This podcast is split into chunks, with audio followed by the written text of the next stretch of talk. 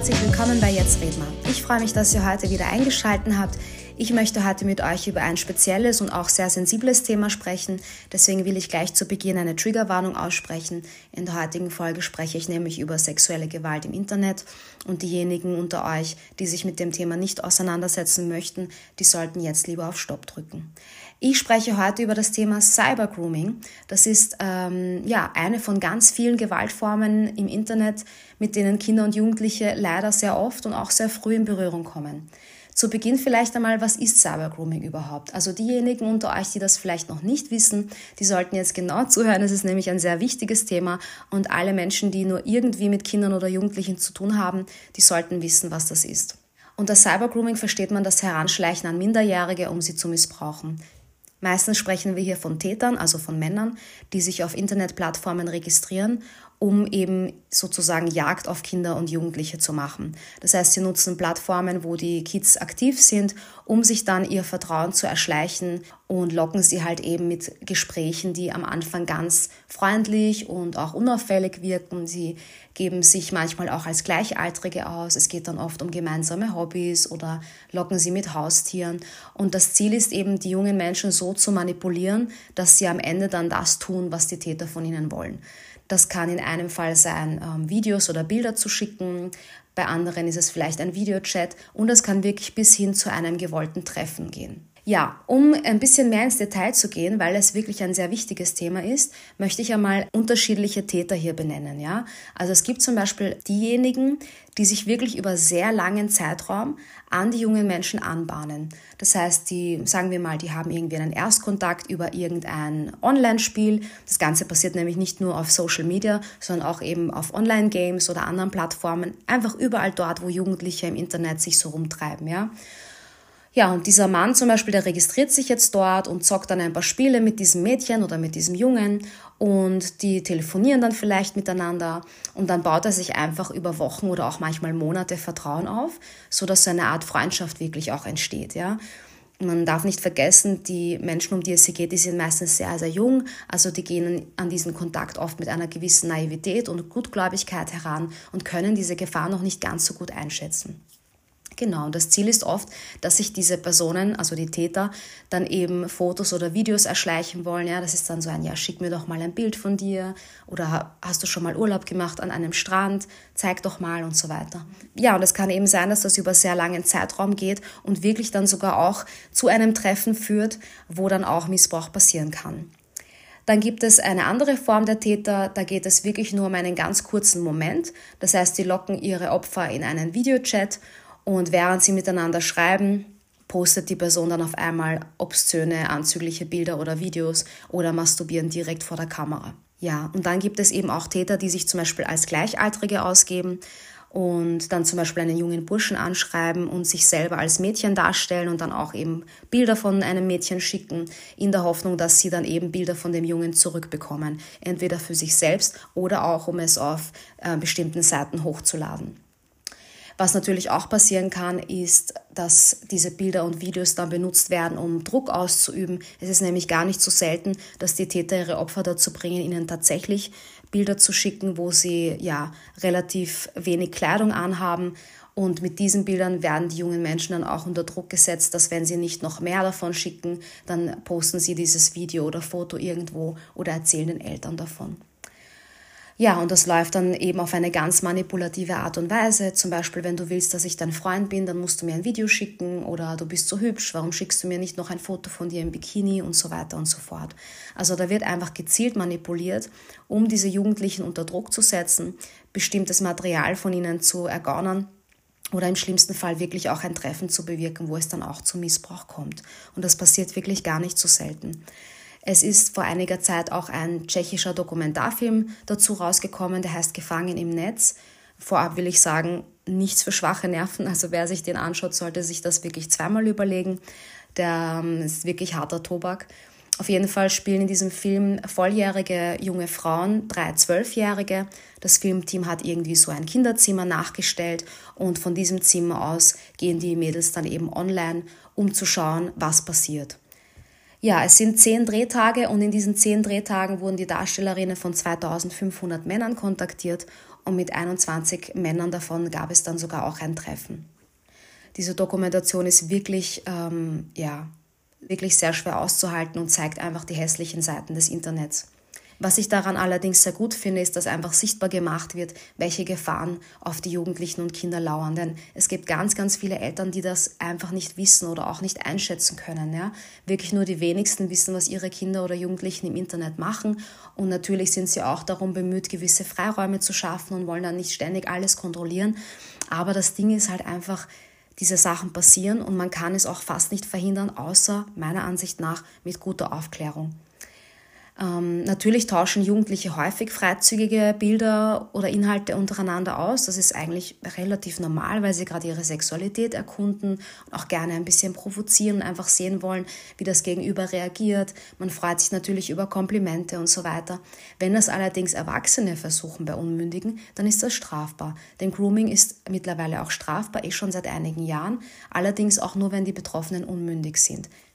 Genau, bevor ich da jetzt noch länger über das spreche, möchte ich eigentlich relativ flott einmal in Richtung Prävention gehen, denn eine Hörerin hat mich unlängst angeschrieben und mich gebeten, mehr Praxistipps zu geben und das werde ich natürlich gerne tun. Manche von euch, die vielleicht schon ein paar Folgen von mir gehört haben, die wissen, dass ich Freundin Nummer eins bin von Prävention. Das heißt, ich finde es einfach wirklich extrem schwierig, im Nachhinein Wunden zu heilen oder Lücken zu stopfen. Deswegen finde ich es immer sehr wichtig, dass man schon im Vorhinein versucht, dass manche Dinge gar nicht wirklich passieren. Ja, also das Erste, was ich zum Thema Prävention sagen kann, ist, ich glaube, es ist sehr, sehr wichtig, dass man offen über alles spricht. Das heißt, weg von diesem, hey, was machst du da drinnen und lösch das und das ist widerlich und ich nehme dir dein Handy weg, sondern wirklich offene Gespräche auf Augenhöhe. Weil wir müssen uns schon klar sein, wir können nicht verhindern, dass Kinder und Jugendliche damit in Kontakt kommen. Es ist wirklich fast unmöglich. Denn jede Person, die irgendwie Internetzugang hat, die ist potenzielles Opfer davon. Es ist leider so. Und die Täter genießen eine gewisse Anonymität im Internet und es ist wirklich, wirklich sehr schwierig, das zu verhindern. Das heißt, das Wichtigste ist einfach, dass man offen darüber spricht, damit die Jugendlichen oder Kinder, wenn sie im Internet sind und ihnen das begegnet, dann auch wissen, was es ist und es entlarven können.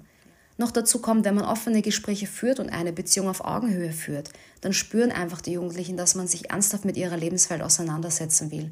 Und das ist wirklich sehr viel wert, denn das schafft sehr viel Vertrauen und es erhöht auch die Wahrscheinlichkeit, dass sie kommunizieren, wenn ihnen was Schlechtes im Netz passiert. Ja?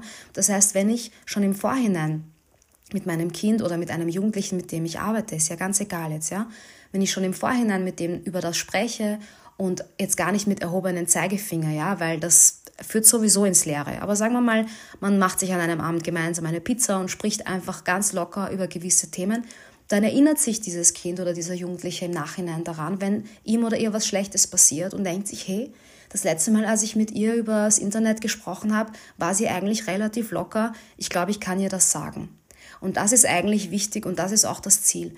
Denn was machen wir mit Verbieten? Es führt oft dazu, dass Kinder oder Jugendliche Dinge dann heimlich tun. Ja? Ist leider so.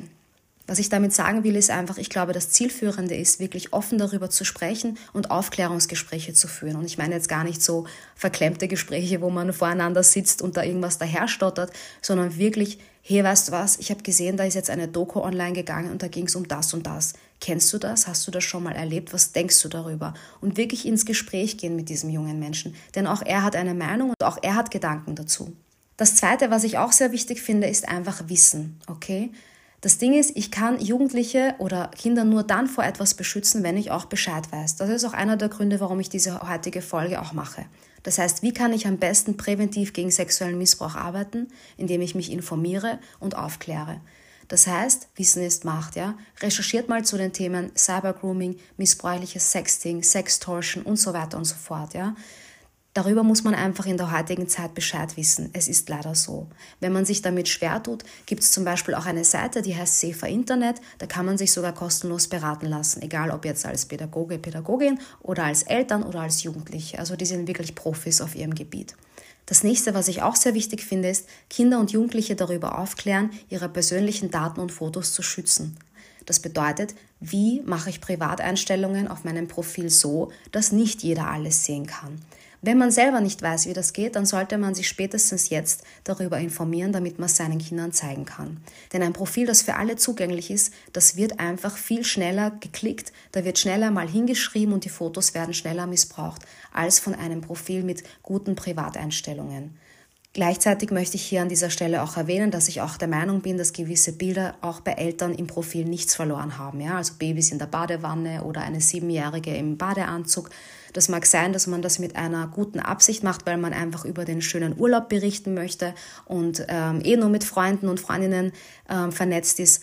Ich sage es euch, besser einfach nein, weil es einfach sehr schnell missbraucht wird und man weiß nie, wer zu so etwas in der Lage ist. Und ich glaube, es ist mittlerweile auch bekannt, dass nur in den seltensten Fällen die Fremden die Täter sind, sondern dass meistens ganz viel in unserer unmittelbaren Nähe passiert. Ja, so viel dazu.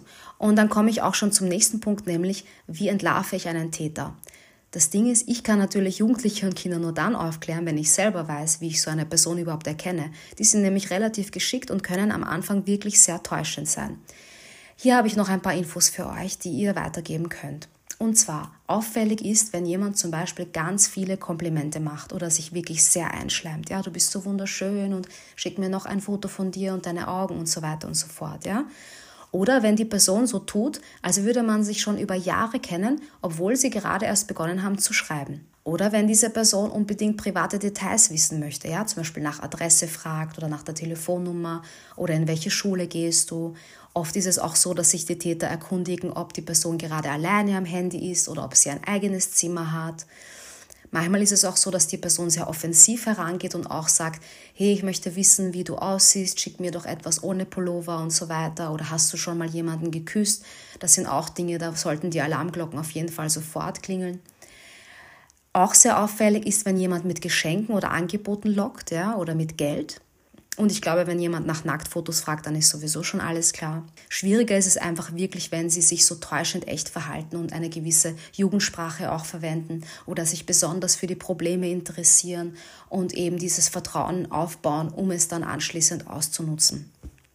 Das sind zum Beispiel Merkmale, auf die könnt ihr eure Kids sensibilisieren und ihnen da schon mal klar machen, dass sie da hellhöriger werden sollten.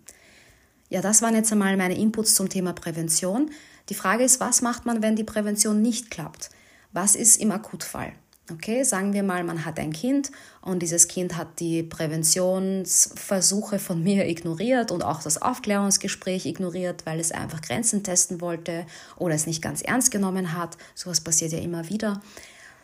Und ist jetzt mit einer Person in Kontakt, die ihr ein ähm, Bild geschickt hat oder ein Video, wo die Person masturbiert oder sonstiges. Das erste ist einmal nicht in Panik geraten. Das klingt so leicht, aber es ist wirklich nicht sinnvoll, wenn man dann komplett ausrastet, weil man das Kind damit auch sehr stark verunsichern kann. Ja? Ich glaube, wichtig ist einmal den Kontakt zu blockieren und das Material zu sichern. Das heißt, Screenshots von den Chatverläufen und einfach alles zu sichern, was an Beweis nützlich sein kann. Denn eventuell wird man später eine Anzeige machen. Weiters kann ich nur sagen, auf jeden Fall Unterstützung holen. Das heißt, wenn man überfordert ist, und das ist man schneller mal, egal was man in seinem Leben gesehen hat, glaubt mir, man hat noch nicht alles gesehen, besonders im Internet, ähm, einfach Unterstützung holen. Wie vorher schon erwähnt, Safer Internet zum Beispiel oder es gibt auch ähm, Familienberatungsstellen, an die man sich wenden kann oder auch die kostenlose Elternberatung bei Rat auf Draht und nicht zuletzt natürlich auch Polizei. Denn es ist eine Straftat und ist ein Missbrauchsfall, der zu melden ist. Ja, das waren jetzt Infos von mir zum Thema Prävention und auch zur Unterstützung im Akutfall. Und natürlich ist es auch wichtig, dass man die betroffene Person in dem Fall auch emotional begleitet und unterstützt, denn das ist schon eine Situation, die man nicht unterschätzen darf. Also nur weil das im Internet stattfindet, heißt das nicht, dass es weniger Schaden anrichten kann, als wie jetzt im echten Leben. Ja, also offline meine ich. Das sind schon Sachen, die wirklich ganz, ganz viele Menschen schon sehr traumatisiert haben, weil es eben eine sexuelle Missbrauchserfahrung ist, auch wenn es übers Internet ist und junge Menschen mit Inhalten konfrontiert sind, die sie einfach noch nicht so kennen und sie sind einfach nicht auf das vorbereitet. Ja?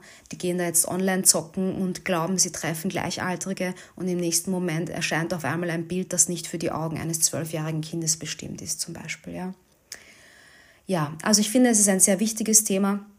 Ich hoffe, ich konnte einige von euch damit bewegen, weil ich glaube, dass es einfach wirklich an der Zeit ist, dass wir offen über diese Dinge sprechen und es wirklich beim Namen auch nennen, denn nur dann können Jugendliche auch von unserem Wissen profitieren und Täter auch entlarven, wenn sie mit ihnen in Berührung kommen. Ja, auf Instagram werde ich euch gerne nochmal die Anlaufstellen in der Caption notieren. Ich hoffe, ihr konntet viel mitnehmen und freue mich, wenn ihr beim nächsten Mal wieder dabei seid. Ja, bis dahin, alles Liebe.